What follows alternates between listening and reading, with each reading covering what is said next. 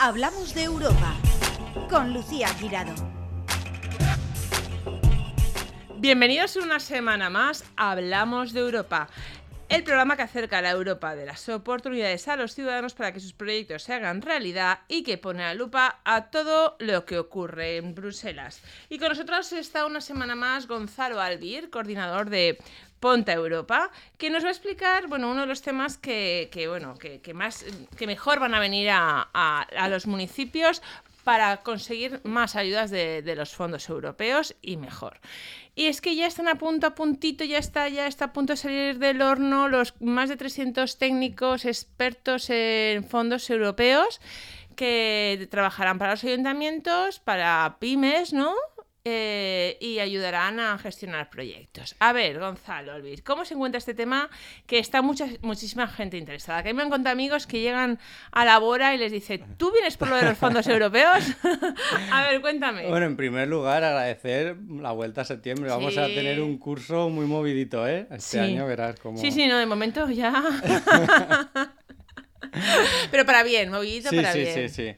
Pues eh, estamos ahora, de hecho, hace dos días hablé con el director general de la acción de gobierno, con Juan Ángel Pollator, para que nos entienda la gente, y me dijo que el, el proceso estaba bastante avanzado, si no pasa nada se incorporarán en el mes de noviembre estas 300 personas, al final serán 300.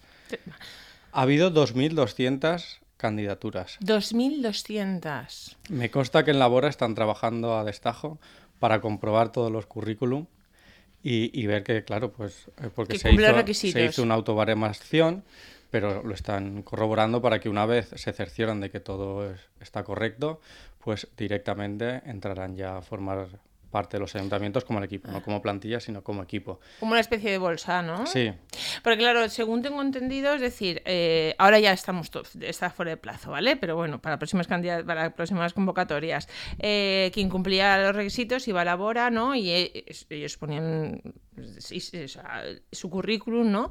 Y según los puntos obtenidos podían elegir, eran ellos los que podían elegir a un, un ayuntamiento u otro, ¿no? Más Ah, o menos es así, como una eh, oposición, eso- digamos, sí, pero, pero basándose en el currículum. eso todavía no se ha hecho. Ahora lo que Pero está- se va a hacer. Sí, sí, sí, eso es... Vale, es- ahora están es- con la criba, con lo este que se ha exacto. presentado, los 2.200 si cumplen el requisito del Exacto. inglés, si cumplen la licenciatura, ¿no? Si cumplen, Hmm. que tampoco son muchos requisitos. No, no son muchos, pero es verdad que, que luego en la parte, digamos, de mejora, que no está feo decirlo así, pero en la Mm. parte de, de currículum, de ver la experiencia, pues eso sí que es verdad que tienes que comprobarlo más a fondo. Vale, que no puede decir cualquiera he trabajado aquí y luego no ser cierto. Hombre, Como muchos hacen así, adornan, no. no decimos mienten, pero se adorna un poquito el currículum. Tampoco creo que pase en muchos casos, pero es verdad que las cosas bien hechas desde un principio, pues... pues Entonces, siempre- de momento están en esa criba. está ¿Quién cumple mejor. los requisitos, ¿vale? ¿No? Labora. Exacto, Luego y- pasará a la baremación. Luego, en función de, de esa baremación, eh, hay un...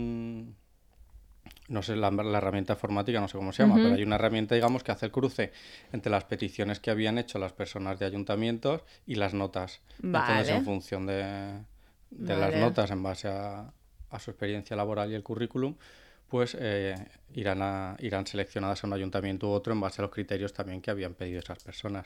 La idea es que mm, en todo el territorio esté... Esté cubierto. Claro. Esté cubierto. Y la fecha de incorporación en noviembre y que para los mm, candidatos que estén en sus casas escuchándonos, en sus coches, en por donde sea y escuchando el podcast Hablamos de Europa, ¿cuándo crees que empezarán a llamarles? Esto es como la llamada de la fallera, se les comunicará por mail, aún no se sabe el procedimiento, pero ¿cuándo Pues será la comunicación? esa parte la lleva la Bora. Entonces, exactamente eh, el procedimiento, hombre, les irán informando de todo Mm. porque tienen, de hecho, sus teléfonos móviles, sus correos, quiero decir, lo tienen todo de ellos. Pero nosotros nos estamos, la federación me refiero, nos estamos encargando más de la parte de formación. De hecho, mañana nos reunimos con la empresa que va a dar la formación para empezar a... Ya lo tenemos más o menos diseñado. temario. Exacto. Sí, sí, sí. No han hecho oposición, pero va a ser duro también. Sí, sí. ¿Cuánto Vale. tiempo hay de formación? O sea, suponiendo que entren... O sea, cu- a ver, ¿cuándo...? Pues la formación va a ser eh, telepresencial. A veces presencial, a No, veces a- telemática o- telemática, pero de manera que sea eh, presencial en camp. Vale. También vamos a guardar esos recursos por si, eh, por ejemplo, pongamos que no se cubre una baja en un determinado municipio por X razones y se incorpora 15 días más tarde.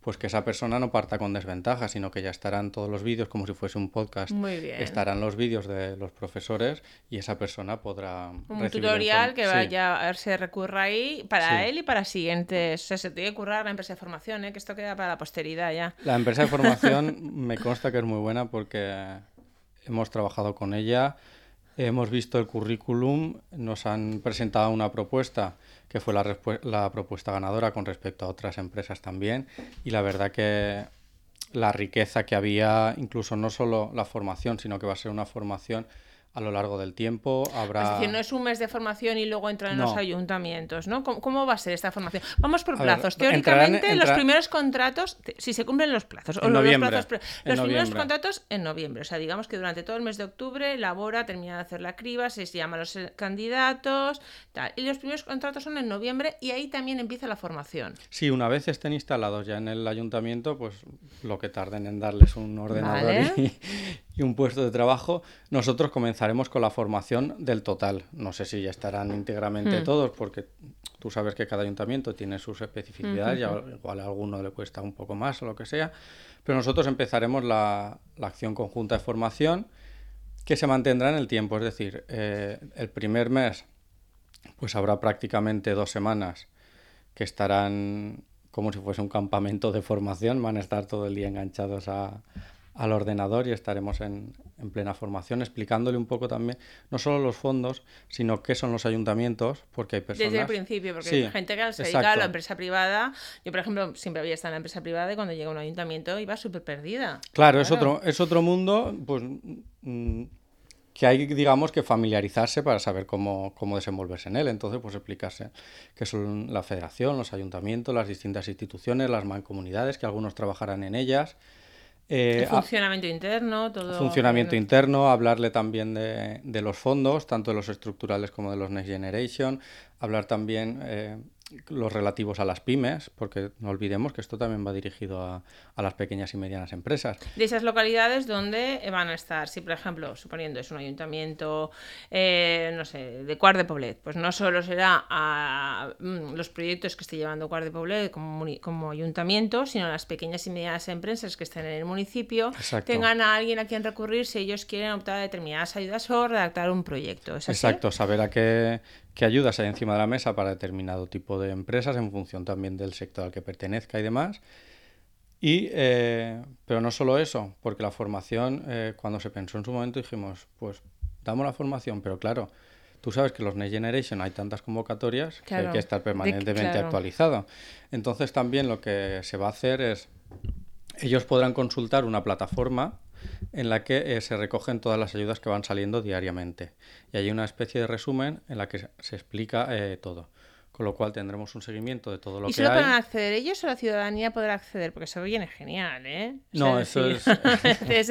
eso es vale. Esa será una herramienta interna. de trabajo. Crearemos también un, un Y intranet. hay una alarma. Esta, eh, una alarma, eh, Fíjate en esta alarma. Ponte Europa estamos de alarma, ayuda. nosotros estaremos ahí al Vale. tanto. Nos encargaremos un poco también de, de la formación y de la coordinación. Habrá tutorías específicas cuando se haga una convocatoria para explicarla. Muy bien. Se enviarán documentación. Por ejemplo, diciendo, "Ha el- salido los esto". que hay ahora, ¿vale? ¿Qué, qué haríais? Dices, bueno, pues mm, para poner un ejemplo, de todas estas convocatorias, yo creo que esta sería necesaria una tutoría específica por su complejidad o por su importancia. No, no, inde- independientemente de todas las que vayan dirigidas a ayuntamientos o empresas, tendrán esa parte de tutoría. Todas, vale, muy bien. O sea, no de ser seleccionadas las más importantes, por ejemplo, las ayudas a rehabilitación. O no, en principio, todas, Todas. Ejemplo, cada nueva no- convocatoria Nosotros eso ya lo hacemos. Cada Muy vez bien, que sale una, una convocatoria, la ponemos en nuestra página web muy en bien. la página web de Ponte Europa, la hacemos un poco digerible, es decir, quitamos la parte, paja, la. Mm. más compleja y, y damos los datos fundamentales, Muy bien. sobre todo para que puedan discernir a, a primera vista si les sirve o no. Después ya entramos más al detalle, pero al principio cuando tienes mucha información lo que tratas es de leer pronto y saber Claro. descartar o no y, Si y hay un programa actuar de para rápido. regenerar playas, Ontinyent no va a entrar. Exacto, hay que estar... eh, Vale, es un poco criba que a veces es verdad Claro. que... Vale, muy bien. Porque aunque todos, digamos, tengan problemas similares, pues es verdad que cada uno tiene sus especificidades y luego también, pues eh, los equipos de gobierno pues tienen unas líneas de acción u otra. Entonces también eh, estas personas cuando se incorporen, además de trabajar para las pymes, eh, trabajarán también los proyectos, o bien que ya tiene el ayuntamiento ayudándoles a desarrollar, buscando unos nuevos, o viendo la posibilidad de crear eh, dentro de, o bien la mancomunidad o los municipios, pues el tejido para que se constituyan proyectos dentro del municipio. Mm. Esto, y bueno, y, y estos técnicos estarán hasta... Estarán 18 meses. 18 meses, vale. Y luego tú crees que esto queda- llega para quedarse, porque esto lo veo fundamental. A ver, aquí... Y personal, si siguen llegando, ya no es que sigan llegando, llegando Next Generation, ayudas de los Next Generation, sino yo creo que era- esto era fundamental, como ya hemos hablado muchas veces, antes de, de la pandemia y ya simplemente con las ayudas estructurales. Titular, esto va de titular. A ver, a ver, a ver, esto sabes, Gonzalo, que a mí me gusta No, el- mucho. la Generalitat Valenciana ahora mismo es pionera en la gestión de fondos Totalmente, europeos. es. Porque, esta- por ejemplo, esto es pionero. Esta iniciativa no se ha hecho nunca. Y es un compromiso. Ya no solo en es- la comunidad valenciana, sino en España y que tengamos constancia tampoco en Europa. En España es una iniciativa pionera.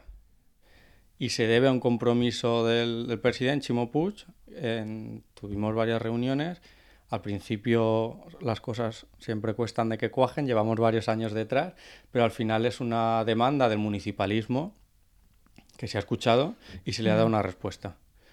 Había, ya, ya te digo, son muchos años que, pues, tú lo sabes que lo hemos estado documentando aquí, yendo a diferentes municipios, mancomunidades, Mm. recorriendo el territorio y todo el mundo te decía, queremos hacerlo, pero lo que no tenemos son manos, nos faltan técnicos, nos falta gente preparada, gente formada, gente que nos oriente, porque muchas veces es verdad que en el ayuntamiento hay muchas personas preparadas, pero igual no hay una eh, capaz de leer todo lo que sale y estar al día. Entonces sí que necesitas a alguien digamos que te vaya dando juego y aunque tú tengas un equipo ya preparado, decir, pues mira, esta propuesta ha salido, vamos a prepararla así, un poco guiar Claro. el si conocimiento que ya hay dentro del municipios que ayuntamiento. comparten hasta el administrativo, pues Claro. imagínate, si tienen compartido el administrativo para las cuestiones eh, rutinarias de, de un municipio, pues imagínate ponerte a De hecho, leer. al final se han tenido en cuenta todos los municipios. Es decir, los municipios de hasta 2.000 habitantes se agruparán en las mancomunidades para que trabajen de forma mancomunada y tendrán eh, dos técnicos para ello.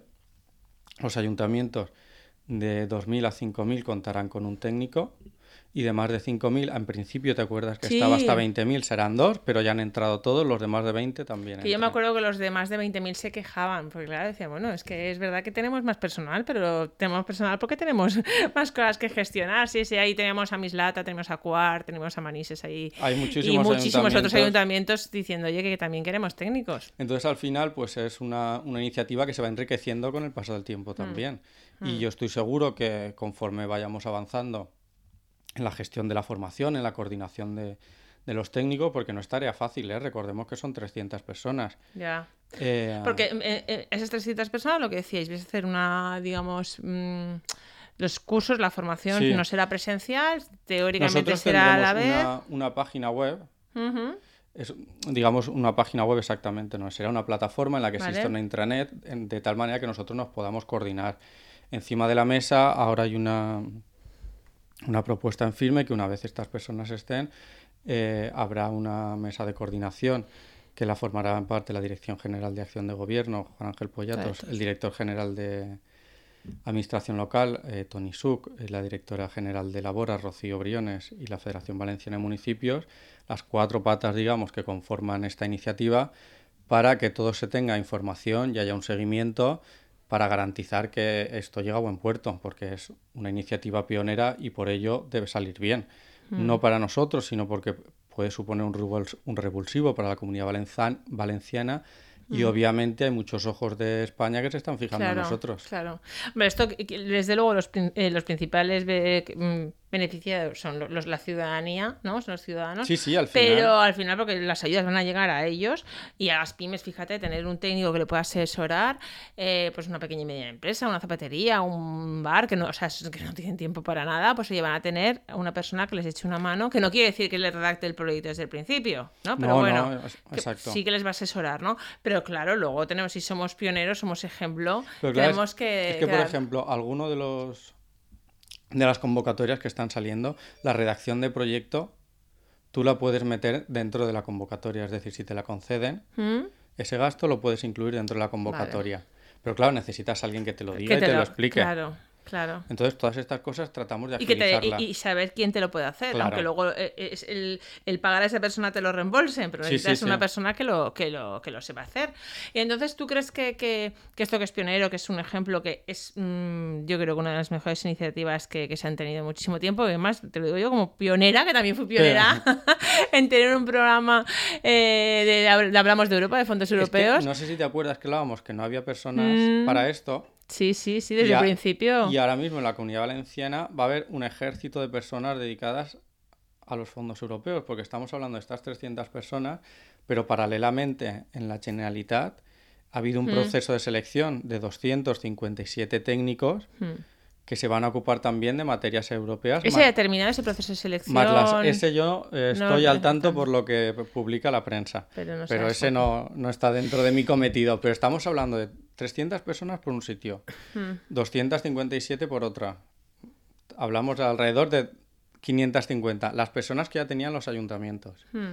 Las personas que están trabajando en las universidades, que me consta que son bastantes trabajando en proyectos europeos, Sí. sobre todo temas Yo creo que las universidades son las que siempre han tenido, son las únicas de Horizon y prácticamente. demás, exacto. Ves junto a grandes entidades como el puerto y tal, que sí que tenían El, expertos en el fondos. puerto es una pasada. Sí, el puerto funciona muy bien. Y además yo he tenido ocasión de coincidir con ellos fuera de aquí y ver verdaderamente el... Porque muchas veces tienes que salir fuera para ver que valoran a los tuyos.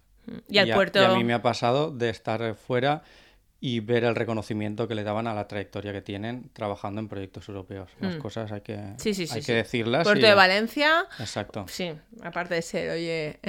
No, no, pero cuando, puerto de- de- cuando uno hace un trabajo bueno, pues hay que reconocerlo. Y es verdad que hay un y tejido no se cada sabe, y mucha gente no lo sabe. Yo creo que el puerto de Valencia es... cada vez más grandes, están las naves, está en el sector privado. Mm. Es decir, ahora, Bueno, y mi- las naves, claro. ahora mismo podríamos decir que encima de la mesa tenemos eh, en la comunidad valenciana, eh, ojo a lo que- el dato que vamos a dar, más de mil técnicos que van a estar al pie del cañón trabajando solo y para fondos europeos. Mil personas es un ejército, Lucía, Sí, mm, recabando información, viendo qué se puede hacer por la ciudadanía, solucionar problemas y obviamente eh, captando dinero, captando y ejecutando. El año pasado, sabes que se alcanzó un 100% de ejecución, a- una cifra Mm, histórica.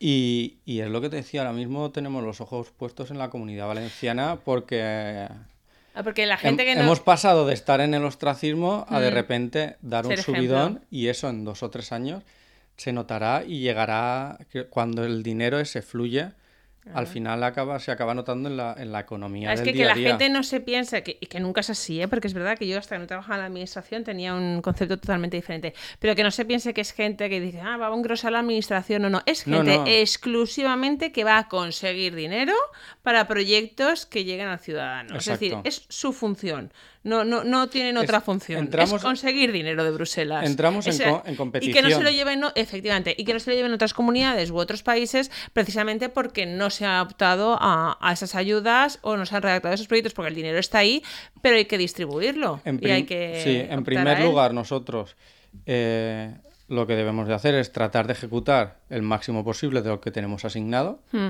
porque eso ya es una partida que va a nosotros, que toca por población y diferentes tipos de criterios, y luego entrar en competición con aquellos fondos que están disponibles para todos y, y- y va en función de la calidad del proyecto. Entonces ahí también es donde tenemos que ingeniárnoslas, dejarnos la piel y ser más buenos que el, que el resto. Y lo que te preguntaba al principio, de cuando pasen estos 18 meses, que habrá otra convocatoria. Vamos a tener los ayuntamientos, eh, A ver, yo, los municipios. yo adivino no soy. Adivino tú, bueno, en- si fuera vale, vamos a plantearlo de otra forma. Por lo que tú crees, por los rumores, por pasillo o por lo que tú harías, ¿crees que esto llega para quedarse? Si de mí dependiese, sin duda alguna, no por mí, sino porque tienes, eh, bueno, en estos momentos no, pero de aquí, de aquí a 18 meses tendrás a 300 técnicos Súper expertos, ahora sí que sería. formados, eh, tendrán muchísima información de los municipios, sabrán sus necesidades, sabrán la trayectoria de los diferentes tipos de proyectos. Entonces yo entiendo, no sé si bien a través de esta fórmula u otra que simplemente, pero que un servicio así ha llegado para quedarse. Hmm. Además, eh, cada vez más estamos viendo que hay un proyecto más consolidado de integración de la Unión Europea. Los presupuestos de la Unión Europea parece que tienden a ir hacia los Next Generation, al modelo ese de, ¿Sí? de gestión, Eh, con lo cual tenemos que estar activos, sobre todo una comunidad como la nuestra que padece de infrafinanciación Mm. y es una forma suplementaria de alcanzar todo aquello Sí, que, no, que no es- podemos es- por fondos propios. Además, de verdad que, la infra- que no arrancamos, ¿eh? Con modelo de financiación, ahí los lo que estamos estancados año tras año. Como no podemos pescar en casa, hay que salir a pescar fuera. Bueno, y luego hay otra cosa que, que, a ver, que, que es, eh, es muy curiosa, es muy, a ver, muy interesante. Exactamente, ¿qué es la Bauhaus de... como de los amigos? A ver, Ah, yo conocía la- la... la cultural, ¿eh? De toda la, vida. La New pero- European Bauhaus, sí, pues. Cuéntame, ¿cómo funciona Pues, la ver, en- comunidad de amigos? ¿Y qué es una una Bauhaus En el europea? 2020, eh, la Mm. presidenta de la Comisión, Ursula von der Leyen, eh, lanzó una iniciativa política y cultural, Mm. porque es, verdad que veníamos eh, de, de un momento un poco de, de bajón, la Unión Europea parece que estaba descentrada en cuanto al mapa geopolítico y quería, digamos, impulsar eh, la Unión Europea. Es verdad que esto, con el tema de la guerra de Ucrania, ha vuelto a dar un cambio. Claro. Pero bueno, lo que se trata, digamos, es de hacer un movimiento cultural para recordar las raíces de la Unión Europea y poner, eh, esto me gusta mucho, la belleza y el diseño encima de la mesa para la aplicación de las políticas públicas de tal manera que logremos alcanzar y cumplir los objetivos de desarrollo sostenible, el Pacto Verde Europeo, y a su vez eh, que se haga desde una mirada inclusiva sin dejar nadie atrás.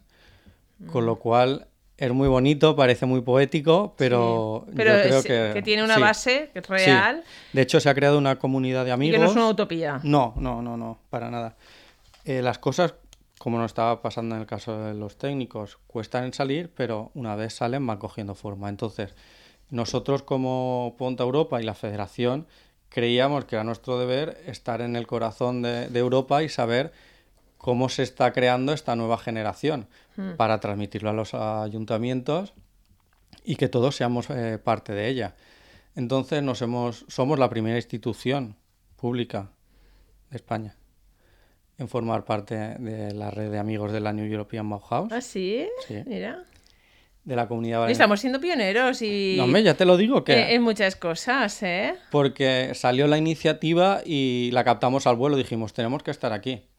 Porque al final es, es lo que siempre dices en la entradilla, somos la voz de lo que pasa en Bruselas. Mm. Si no sabemos lo que pasa en Bruselas, Hmm. no podemos movernos. La política ahora se decide allí. Entonces, la mejor forma de involucrar a la ciudadanía y de formar parte de Bruselas es eh, formar parte de todas sus instituciones, saber lo que allí se cuece, participar y también dar nuestro punto de vista. Entonces nosotros nos hemos eh, hecho miembros de esa red. Hmm. Está previsto hacer reuniones cada dos semanas, todos los viernes, para conformar, digamos, los distintos equipos de trabajo y ver cómo, cómo evoluciona. Y ahora, por ejemplo, por lo que hablamos de, de avanzar en ese tema de integración, la semana pasada la, la presidenta Úrsula ya anunció que quería dotar esta iniciativa de un presupuesto propio inicial de 500 millones de euros para que los ayuntamientos también participasen presentando proyectos. Todo eso se está trabajando. Entonces, Pero pero, ya para, vamos- para llevarlo, por ejemplo, en el día a día, ¿vale? Que llegáis un viernes, os reunís mm, y, y, y que, a ver, ¿qué, qué iniciativas se plantean? ¿Y qué socios más o menos eh, son los más activos? Está abierto a todo, a, tipo- a todo tipo de socios de ¿Ah, cualquier sí? tipo, sí, de todos los países de la Unión Europea. empresas, Sí, cada entra, personas físicas también. cada uno entra dentro de una modalidad, pero está abierto para todos y la información es pública en la, en la página web. ¿Y la página web es? Eh, New European Bauhaus aparece directamente en la página del... eh, Vale, de la comunidad de amigos. Exacto. Vale. Y ahí ahora mismo se trata como más de, de un think tank. Se está pensando Vale. en cómo resituar la Unión Europea y las fortalezas que se tienen, teniendo como visión y como objetivo tener un futuro verde e inclusivo, Es sin que- dejar nadie atrás. Entonces, eso es muy complejo, Sí, decir. porque parece aquí de vamos a debatir muy filosófico, pero es verdad, el otro día tuve aquí a Paco Juan, Sí. eh, que, que me- me- la verdad es que me, me chocó un poco, ¿no? Porque dice, es que todos los síntomas apuntan al colapso del capitalismo y vamos hacia otro, que no sé si... Pero bueno, que la Unión Europea desde luego dice que- Estamos que... yendo hacia algún sitio hacia que algún todavía no sabemos dónde vamos, Efectivamente. pero la filosofía es fundamental para saber de dónde venimos, sobre todo en un continente como el europeo, con el pozo cultural e histórico que tiene. Eh, parecía que nos quedábamos fuera del mapa, pero frente a la guerra de Ucrania hemos actuado de forma conjunta. Mm. Eh, yo estoy convencido de que es verdad que para el pueblo ucraniano Tendríamos que haber hecho más, Ha sido- pero bueno. No, ya no, ya no eso me refiero. Obviamente, todo lo que esté en nuestra mano para ayudarles es, es poco. Pero fue un movimiento de Rusia que no midió bien la reacción europea. Sí, se ha sorprendido. Se ha sorprendido y de hecho creo que nos hemos sorprendido todos de la capacidad que tenemos de hacer cuando actuamos conjuntamente. Hmm. Y eso marcará un antes y un después y yo estoy convencido, junto a los movimientos como la New European Bauhaus y, y el esfuerzo que están haciendo de integración todos los países, que será positivo y iremos por un camino de más integración en el que cada vez compartamos más políticas públicas Hmm. y logremos más objetivos de forma más rápida. Es cierto, o sea, tanto la pandemia como la guerra, en que podría haber, si- haber sido pues dos momentos, hombre, dos momentos que, que- que podrían haber acabado con la Unión Europea perfectamente, ¿no? Y lo que yo creo que lo que ha hecho ha sido fortalecernos y la verdad es que a veces hasta, hasta te emocionas, ¿no? De cómo en situaciones en las que nos jugamos tanto, ¿vale? De forma como país, como personas, al final se, se ha estado ahí y se ha podido contra el gigante ruso que pensaba que esto iba a ser cuestión de semanas y mira, llevamos... Yo creo que al llevamos, final- que vamos dentro de nada, hacer un año. Cuando uno se mira frente al espejo y en momentos decisivos es cuando aprende y te das cuenta si puedes o no puedes. En este caso yo creo que sí, había los medios, eh, tenemos la formación, Mm, las ganas, la capacidad. Muchas veces pues la dinámica de los estados interrumpe el ir más rápido, pero si nos lo miramos con perspectiva, los movimientos que ha hecho la Unión Europea en los últimos años, mirados con perspectiva histórica, son muy rápidos para lo que supone la, integración de tantos países que históricamente habían estado siempre en guerra. Sí. Entonces, y es verdad que muchas veces decimos que queremos tener las cosas rápido, que pues eso, ahora mismo vivimos en una sociedad líquida de la inmediatez, que parece que si no lo tienes para media hora, mm, deja de existir el mundo. Cierto. Pero es verdad que el camino a la integración, pese a todas las zancadillas y levantarse y caer y parecer que no, desde fuera de la Unión Europea, todo el mundo mira con envidia el ejemplo de integración, que tendremos problemas, que habrá cosas que Sí, que mejorar. claro.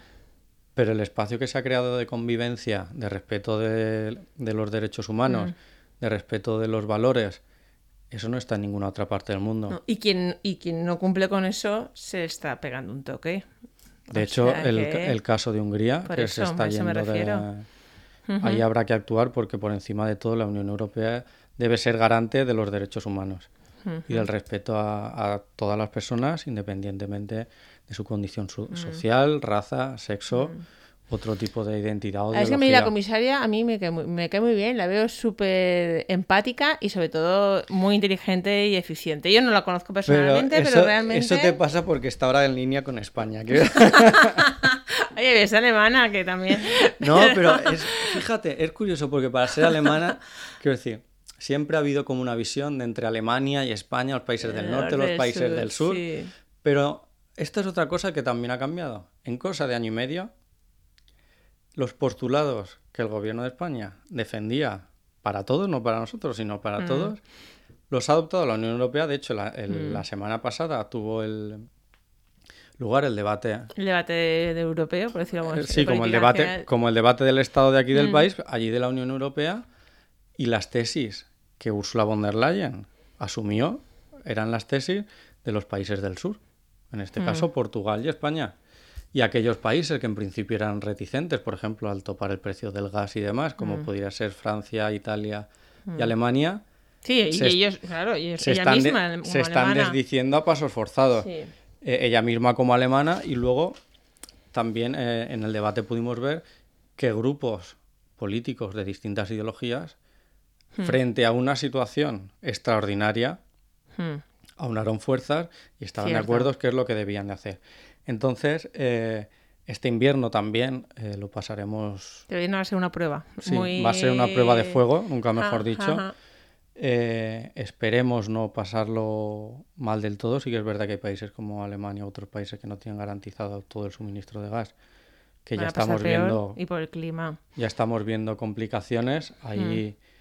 tocará, y yo estoy convencido, y, y debemos hacerlo. Quiero decir, cuando uno de los países de, de la Unión tiene determinados problemas en un momento dado, el resto tenemos que, Todos acudir en su ayuda. Es el es lo que tiene que ser una familia, ¿no? Y por ejemplo, yo creo que quizás ese es el lo que nosotros podemos, los países, me refiero a los países mediterráneos, lo que le podemos enseñar a los del norte.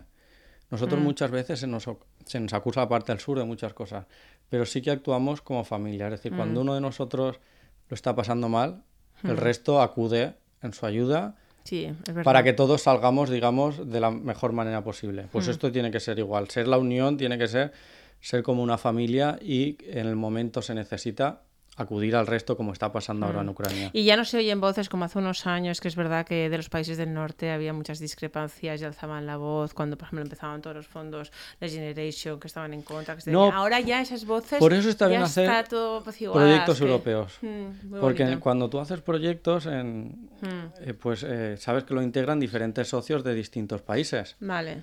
Entonces hay que trabajar con distintos países para saber cómo son, conocernos y saber que culturalmente no estamos tan lejos. Ay, que me encanta acabar así. Estoy hasta, me, me has pillado hasta sensible.